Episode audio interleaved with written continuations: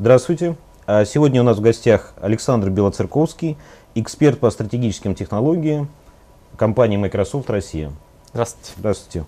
А скажите, что для вас интернет вещей, какие вы используете технологии и платформы для развития а, данных услуг на мировом и на российском рынке? Для компании Microsoft интернет вещей является стратегической инициативой, стратегическим направлением.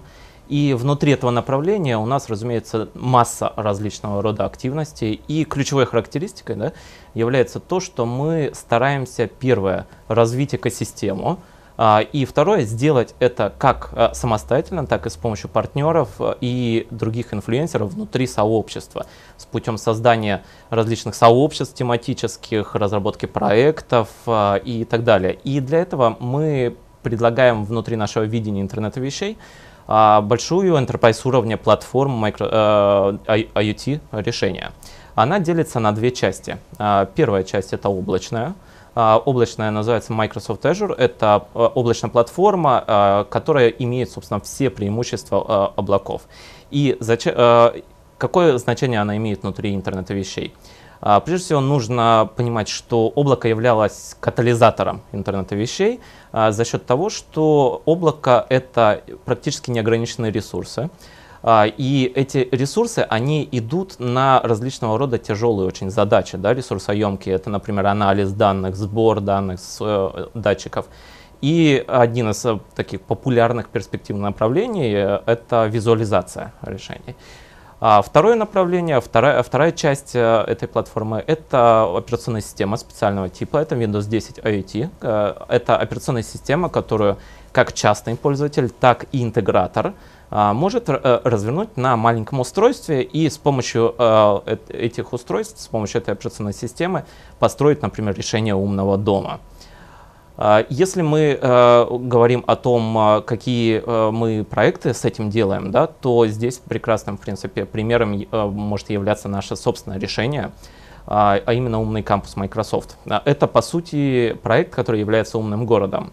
Там более 88 а, акров земли, множество корпусов. А, и суть этого проекта заключается в том, что а, в один момент времени решили сделать из этого умное решение, IT-решение, то есть связать все корпуса в, в единое окно, условно говоря, для оператора, да, и сделать из этого, ну, можно сказать, решение, которое Э, помимо того, что может стабилизироваться с помощью операторской работы, да, может еще и стабилизироваться само по себе. То есть в зависимости от каких-то поломок система сама принимает решение о том, что это или это необходимо сделать для того, чтобы получить желаемый эффект.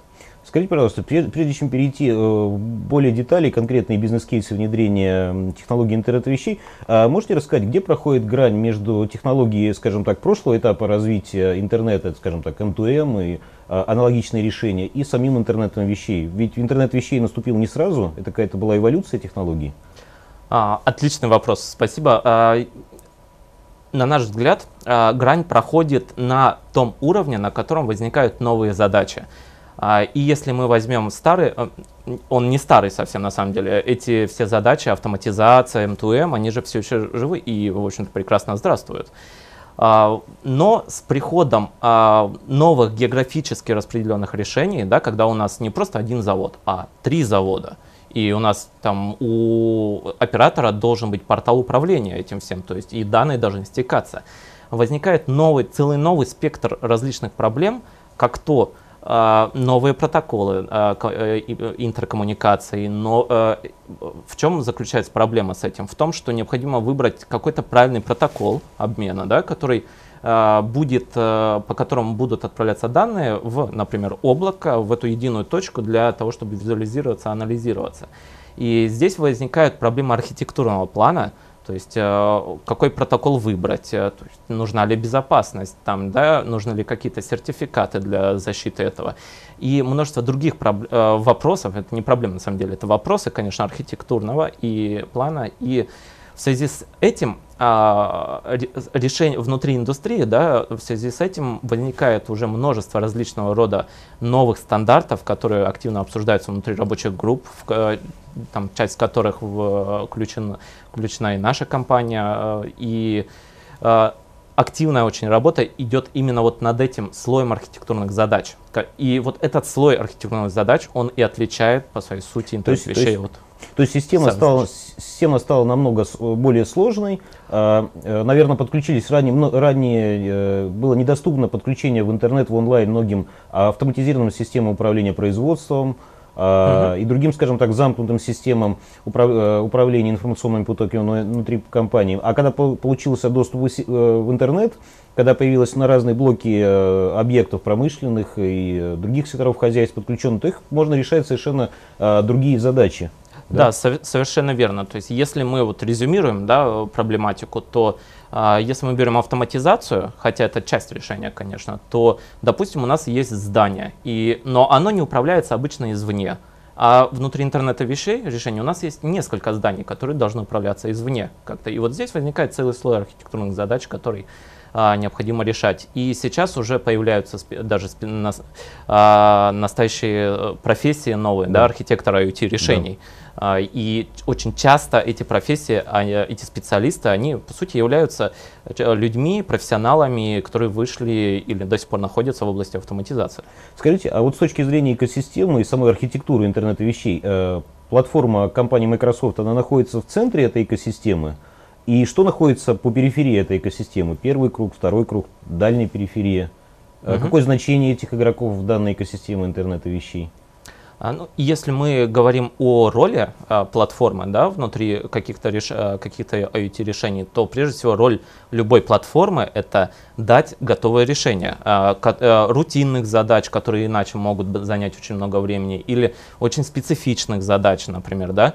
А, и если мы берем какое-то, например, здание, да, какой-то дом, и какие-то датчики, да, какие-то устройства, которые должны отправлять а, свои данные, то там а, что может произойти, да? Вот, допу- а, если мы берем компанию, управляющую компанию, там легко на самом деле может э, не быть профессионалов, не быть специалистов, возможно, да, которые э, смогут переписать протоколы уже имеющиеся этих устаревших устройств под то, что поддерживается, допустим, э, внешним компонентом. И вот здесь обычно платформа, э, и в том числе Microsoft тоже, они, э, мы предоставляем специальные сервисы для этого, для того, чтобы это не надо было делать самому, а взять и воспользоваться тем, что уже сделано, накопленным индустриальным опытом и, в общем-то, частью нашей компетенции, которую мы даем на рынок. То есть, насколько понимаю, у вас прописаны многие сценарные возможности развития тех или иных сервисов и услуг и возможности их интеграции с, с различными э, решениями, аппаратными решениями, девайсами,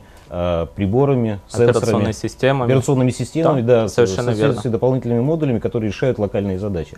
А вот скажите, с точки зрения сценарных возможностей внедрения вашей платформы, какой у вас есть опыт, в каких отраслях вы работаете? А, может мы, быть, на примерах каких-то? Да, мы видим большие перспективы в исторически перспективных в этом смысле областях. Это промышленность, транспорт. А, и касаемо вот наших решений, да, у нас есть э, целая сеть партнеров, э, достаточно большое их количество, у которых есть уже живые продакшн э, решения. И если мы говорим о России, то мы, в общем-то, имеем здесь несколько таких больших игроков в этом смысле. Если мы говорим про транспорт, то это компания Brightbox, с своим решением ремонта. Это, по сути, является устройство, которое ставится внутрь машины. А, и это устройство, конечно, установка и вот все процессы, они э, общаются вместе с автомобильным производителем для того, чтобы это все хорошо работало эффективно. А, и дальше это устройство начинает отправлять в облако Azure э, данные. А, там они все агрегируются, анализируются и интерфейс управления машиной выставляется в виде мобильного приложения. То есть какая выгода, например, для пользователя обычного? Это удобство удаленного управления. Это история, к которой можно получить доступ, да, о том, что происходило с машиной и прочее, да, ее состояние, собственно. А для автомобильного производителя это возможность а, в практически реальном времени а, контролировать состояние машин. Да? То есть вы понимаете, о чем да. я говорю. То есть состояние очень важно вот, именно на больших объемах Скажите, вот на примере вот Brightbox. Brightbox это решение, технологическое решение с российскими корнями, насколько я понимаю. Brightbox это компания с российскими корнями, да. А мы э, поддерживали Brightbox на стадии стартапа, мы э, на стадии поддержки нашей специальной программы Microsoft BizPark. И сейчас, э, но сейчас э, Brightbox со своим решением уже, э, уже несколько лет, по-моему, уже как, уже вышли далеко за пределы России, уже заключили много, множество контрактов с автомобильными производителями и активно выступают уже на там, различного рода интернациональных консорциумах и конференциях. Поэтому можно сказать, что это да, это исконно российские, и они в России остаются.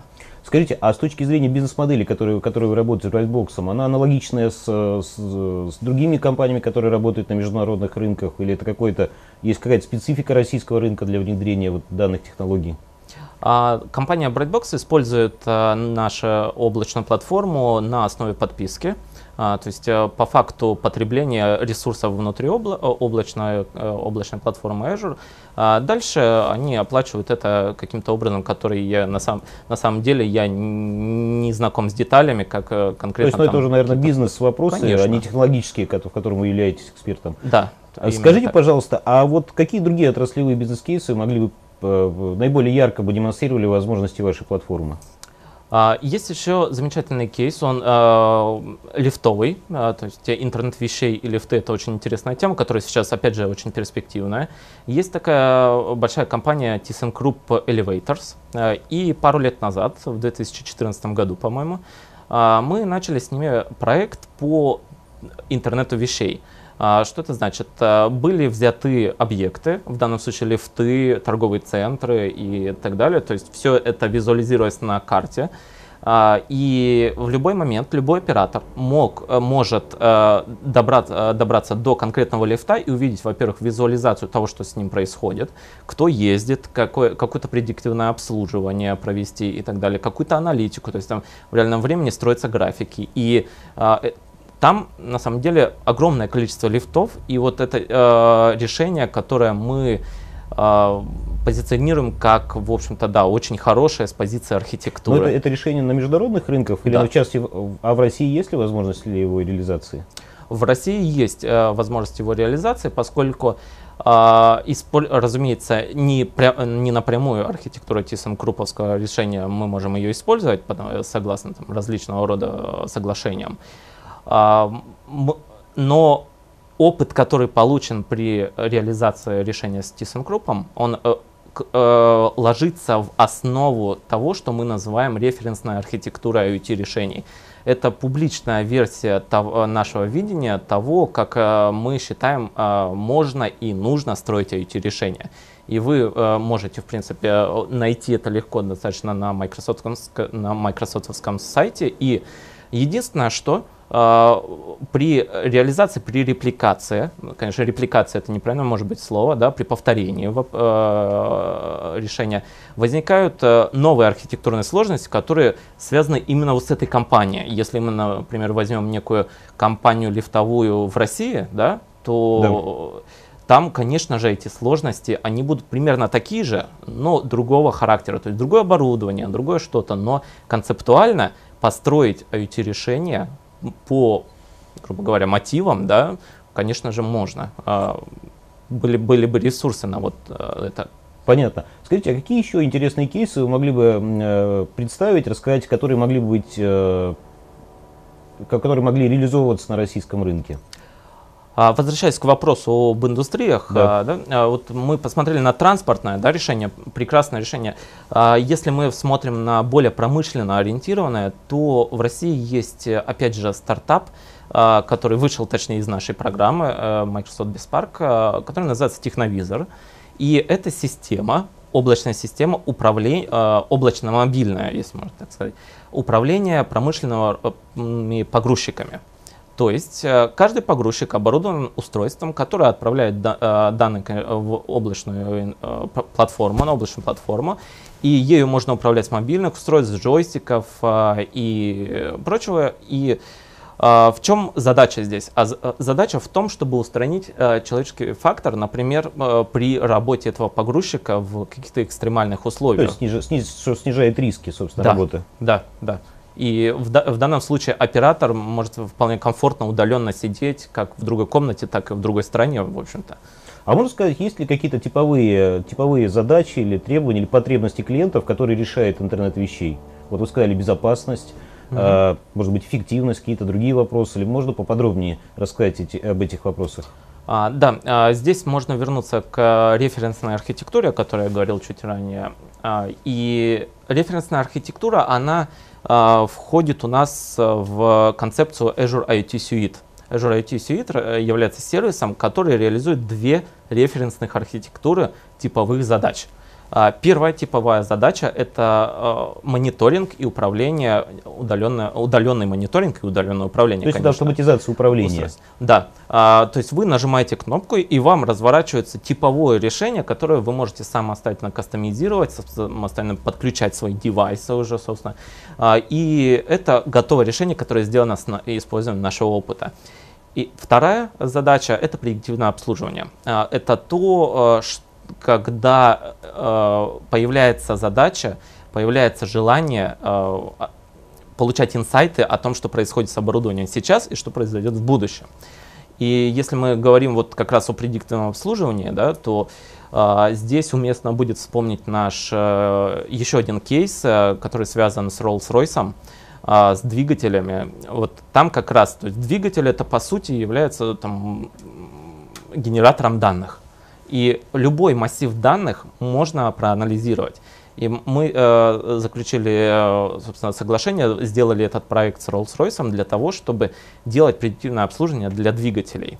И внутри для самолетных двигателей. И внутри э, этого Azure AT Suite есть типовое решение по предиктивному, обслужив... по предиктивному обслуживанию как раз таки самолетных двигателей. То есть, опять же, достаточно нажать одну кнопку, вам разворачивается э, сайт, на котором видно все в реальном времени. Вам разворачиваются внутренние компоненты, как то симуляция датчиков, потому что, разумеется, там симуляция, а не да. настоящие двигатели. Но это все сделано с учетом э, реального опыта. А, и математическая модель, что, собственно, вот является еще одним э, типовой задачей э, машинного, э, машинное обучение. Машинное обучение работает на основе математических моделей.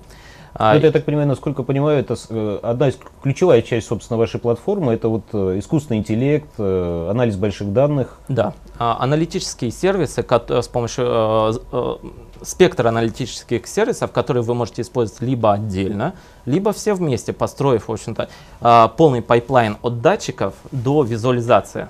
А какое значение это для компании играет? Когда вы проанализировали большой объем данных, вы можете предсказывать, когда, в какое время, какой двигатель сломается, или когда надо там, заменить деталь. То есть это вот э, это как-то экономит ресурсы компании. Как меняется бизнес-процесс от внедрения таких технологий? На самом деле это очень-очень зависит от бизнес-процессов э, непосредственно, да, от э, прежде всего их уровня уже исходного какого-то, да, и от нужд компании. Если мы берем умный дом, да, то там количество возможностей для того, чтобы оптимизировать те или иные процессы, но оно очень большое. Это начиная с того, что это энергопотребление, то есть автоматическое э, выключение, включение самые базовые процессы, да, автоматическая регуляция света, автоматическая регуляция. Ну, это прямая, э, прямая экономия, собственно. Совершенно средств. верно.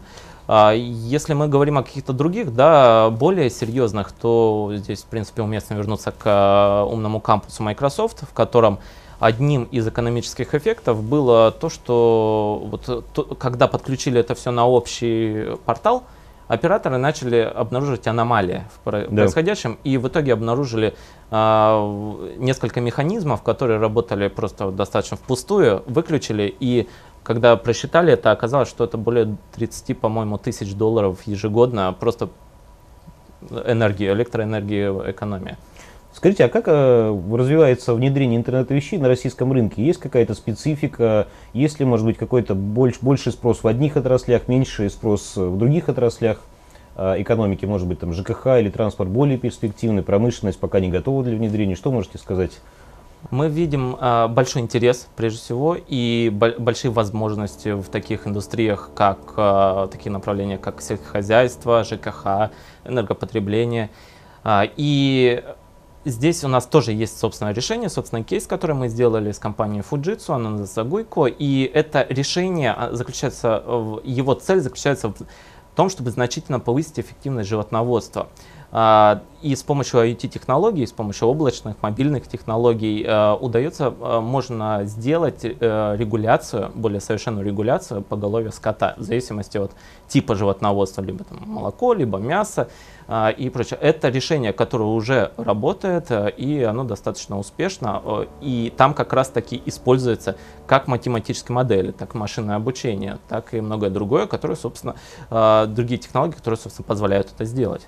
Ну, наверное, сельское хозяйство это одна из тех отраслей, которые наименее затронуты автоматизацией производства, все-таки удаленные поля, э, коровы пасутся далеко от, э, собственно, центральных э, зданий колхоза, а то есть, то есть здесь могут быть использованы различные модели, как цифровизация полей, контроль за посевом, температура и возделывание, наверное, продукции в теплице. То есть это здесь большое количество применений для технологии интернета вещей. В принципе, да. Если мы говорим о каких-то вещах, о которых вы сказали, да, теплицы и прочее, это архитектурные задачи, над которыми сейчас думают, как решить. Но основной, в принципе, на, на мой взгляд, является задача э, датчиков поскольку датчиков. датчики не работают вечно, их надо менять, да. им нужно менять заранее и прочее. Поэтому э, сейчас работают над тем, чтобы уменьшить их размер, для того, чтобы, прежде всего, конечно же, там, животных не волновать лишний раз.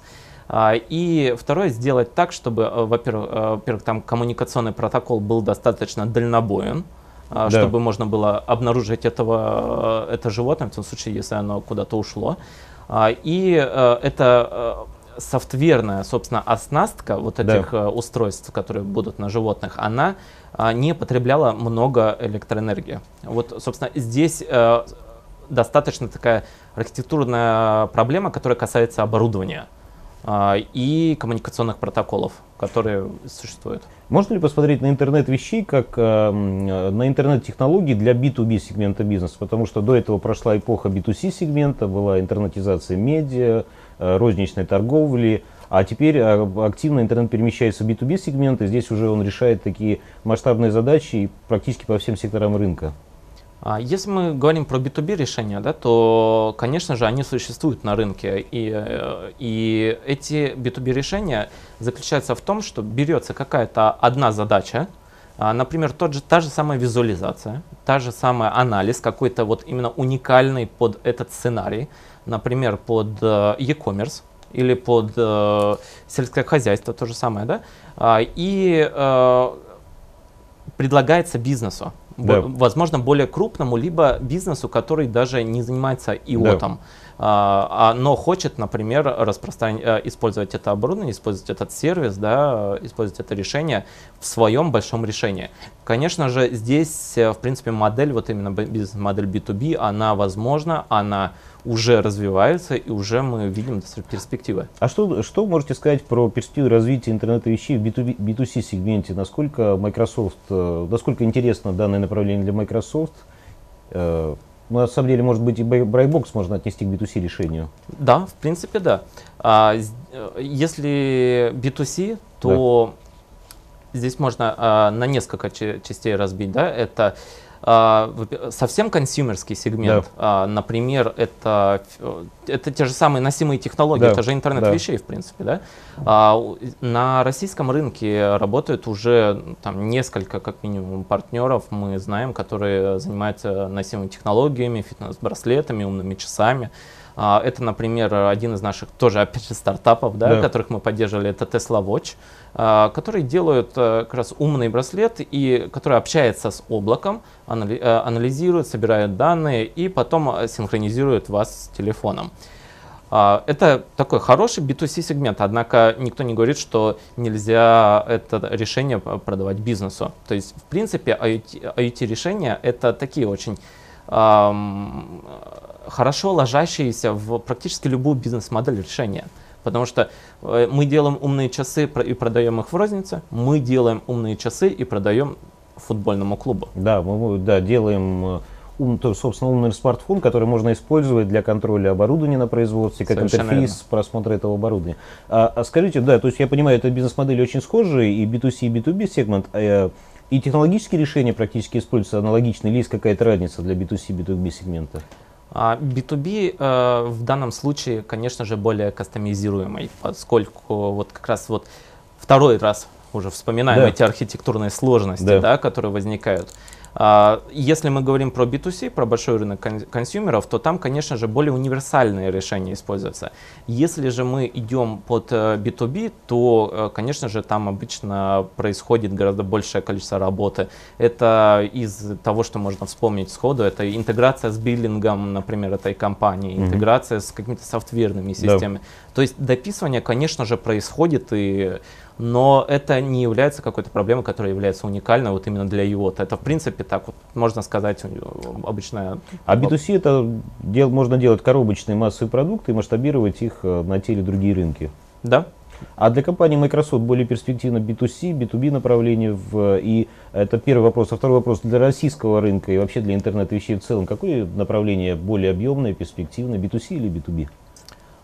Мне сложно судить об этом, потому что я человек технологический, э, и если мы говорим о технологиях, да, Да, то да. о технологическом аспекте, а, то я бы, я бы сказал, что а, очень, очень сложно сравнить Да, на самом сложно деле. сравнить, да. наверное, вопрос. А, просто не, э, очень, очень сложно, поскольку, во-первых, а, каждый рынок, каждая Имеет свои компания... особенности, отличия. Да, да. А, И, и специфику, наверное, да, здесь, здесь очень такие, такие сложные для сравнения развития рынки. А, но учитывая того, что вот э, сегодняшняя тема у нас в основном э, посвящена B2B, а какие основные цели, задачи, может быть, по развитию новых технологий, новых решений компания Microsoft ставит э, э, в мире в целом и на российском рынке? Опять же, сложно говорить про глобальные приоритеты, да, а, но я вижу, вот возвращаясь опять же, да, к тому, что данные основы интернета вещей, а, мы раз- активно развиваем именно системы аналитики, системы анализа больших данных, сбора,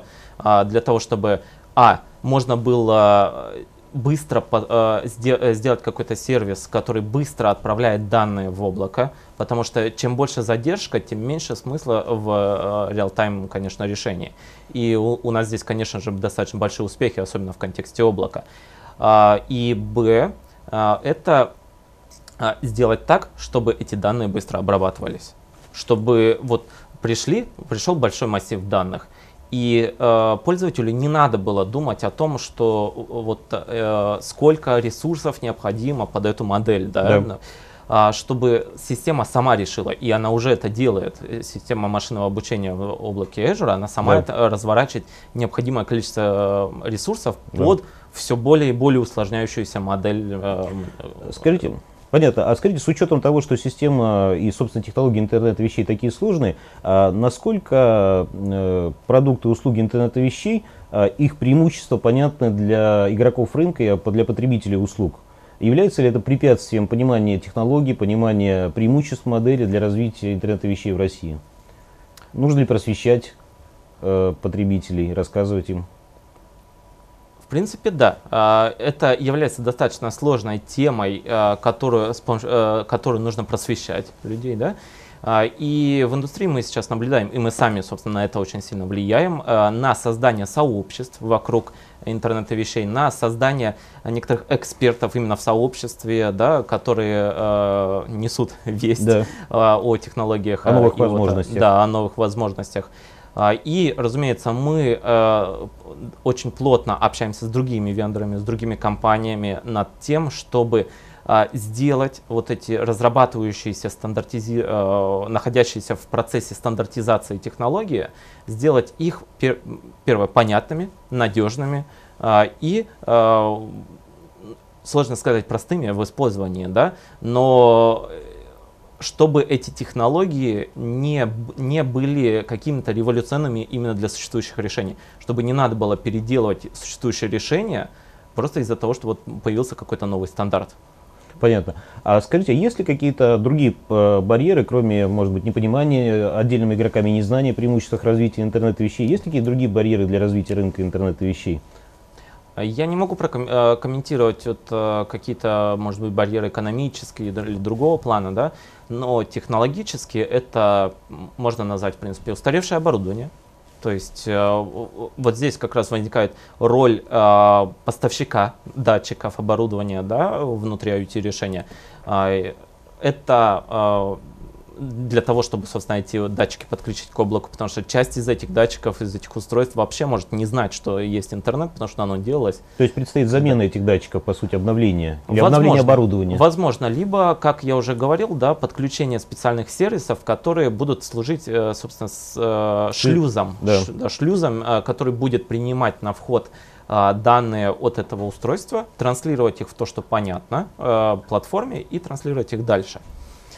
А, э, это отсутствие опыта возможное. Да? Если мы возьмем гипотетическую некую компанию да, разработчика, то э, не вс- далеко не всегда, конечно же, внутри этой компании есть не просто инженеры, да, инжен- э, а скорее э, аналитики. Вот люди, которые могут э, сделать так, э, чтобы все поняли, что с данными делать. Потому что данные собирать просто достаточно. То есть много количества данных э, уже существует на рынке, которые просто не анализируются, я правильно понимаю? Да, и это одна из наших, кстати, вот, частей видения да, Microsoft в интернете вещей, что вы можете использовать уже существующую инфраструктуру и получать от ваших данных больше. То есть, в принципе, сейчас э, сложно очень сказать, э, каково, э, какой потолок у того, сколько мы можем получать от данных. То есть э, с каждым днем, в принципе, мы узнаем о том, что э, какие-то новые, э, новую информацию получилось из данных извлечь. И э, если мы собираем их долго, то это значит, э, что мы можем применить математическую модель, которая будет самостоятельно обучаться, и в конце концов мы увидим что-то может быть очень интересное. То есть э, развитие интернета, интернета вещей может проходить постепенно, да, то есть есть та инфраструктура, которую можно уже использовать, а, те данные, те возможности, которые можно анализировать, и дальше постепенно модернизировать оборудование, датчики и, собственно, бизнес-процессы. Скажите, а насколько готова телекоммуникационная инфраструктура, интернет-инфраструктура для внедрения интернета вещей? Э, достаточно ли мощности? А, это сложно говорить про нашу большую страну, да, да. Потому что, э, но насколько я знаю, в России нет большой проблемы с интернетом а, именно в плане подключения и отправления, отправки этих данных. Разумеется, есть какие-то удаленные объекты, и вот там возникает вопрос, да. какой протокол использовать, какую коммуникационную инфраструктуру. Вот, например, тот же самый, а, то же самое решение Гуйко, оно, по-моему, использует 3G. Угу. То есть, потому что не везде, конечно, есть какой-то интернет нормальный, да, и, и прочее. Поэтому здесь э, я думаю, что мы готовы. Да. Я вижу, что э, решения уже существуют. Э, я вижу, что э, эти решения работают эффективно. Да. Э, однако всегда есть какие-то темные, э, там, черные пятна, да, в которых это может произойти. И вот эта задача архитектора, IoT-архитектора, эти э, э, проблемы предугадать да. и вложить в IoT-решение да. э, возможность обработать это.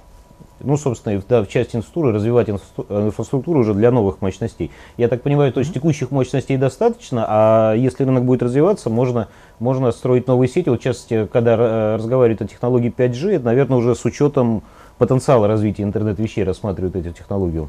Да, разумеется, в индустрии очень много разговоров о том, как обрабатывать, поскольку с приходом IoT-решений э, возникла новая тенденция к тому, что уже существующие центры обработки данных, э, они спроектированы под решения, у которых нет такого плотного потока данных. Да? Тем более эти данные маленькие, их очень много, и э, они поступают постоянно. Поэтому сейчас в индустрии в том числе а, очень много обсуждают а, то, как перепроектировать правильно сетевые инфраструктуры для того, чтобы а, это все работало эффективно. Оно работает эффективно. Просто с каждым годом, если мы посмотрим на аналитические прогнозы любого рода, да, в принципе, здесь э, все аналитические агентства сходятся в одном, что уже к 2020 году количество этих устройств и количество данных возрастет ну, в очень хорошем таком показателе. Понятно. Скажите, э, кто является вашими, я имею в виду по типу бизнес-модели, стратегическими партнерами по, по внедрению проектов интернет-вещей и какие ресурсы и возможности вы им предоставляете? А, мы имеем специальную программу, которая называется Certified for IoT, а, внутри которой есть большое количество партнеров. А, это и производители датчиков, и производители платформ, и производители сервисов, и просто компании-разработчики, да, которые хотят иметь эту компетенцию, а, они поступают в эту программу а, и уже затем имеют вот а, это звание, этот сертификат, условно говоря, да, что они сертифицированы под Azure IoT, что они могут строить вот такие решения. И в принципе мы стараемся сделать так, чтобы количество этих партнеров пополнялось.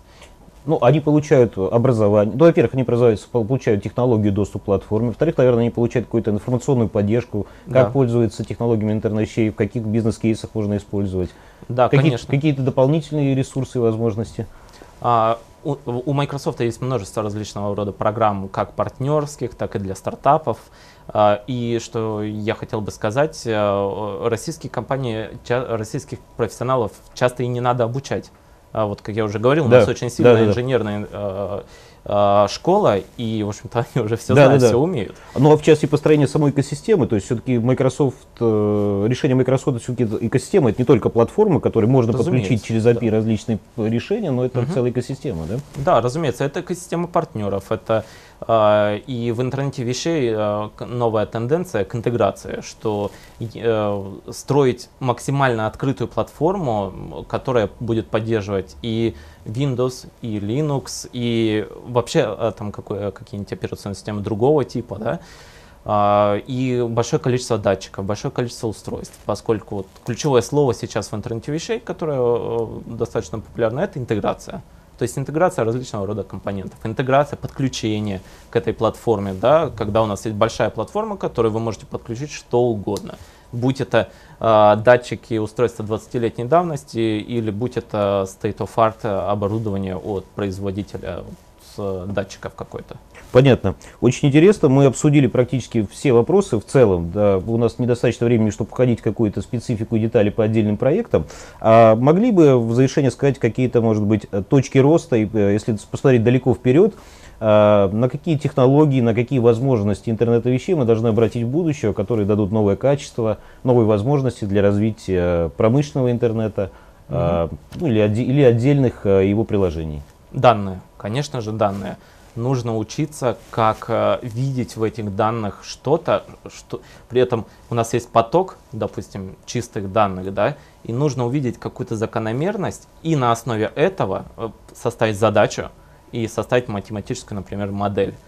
Вот на этом сейчас э, можно ставить э, достаточно смело, я э, думаю, ставку на том, чтобы обучаться аналитике, использованию аналитических средств э, и Визуализация, конечно, потому что если мы даже инсайты эти выделяем, визуализация это еще один целый слой, правильный, э, такой большой слой Упрощающий задач. использование этой информации, этих данных. Да, да, разумеется. Агрегация, как правильно агрегировать данные, как правильно э, понять эти данные, да, это тоже очень важно. То есть э, многие называют э, профессию, собственно, data scientist профессией нового века. И я здесь, может быть, даже э, совершенно согласен. И здесь мы можем даже отойти немного от да. от, э, от IOT э, интернета вещей, да, поскольку э, человеку, который занимается data science, ему, в принципе, может быть и не важно, откуда эти данные приходят. Ему важен контекст, задача и модель. Понятно. А, спасибо вам большое. А, сегодня у нас в гостях был Александр Белоцерковский, эксперт по стратегическим технологиям компании Microsoft Россия. Спасибо. Спасибо вам большое.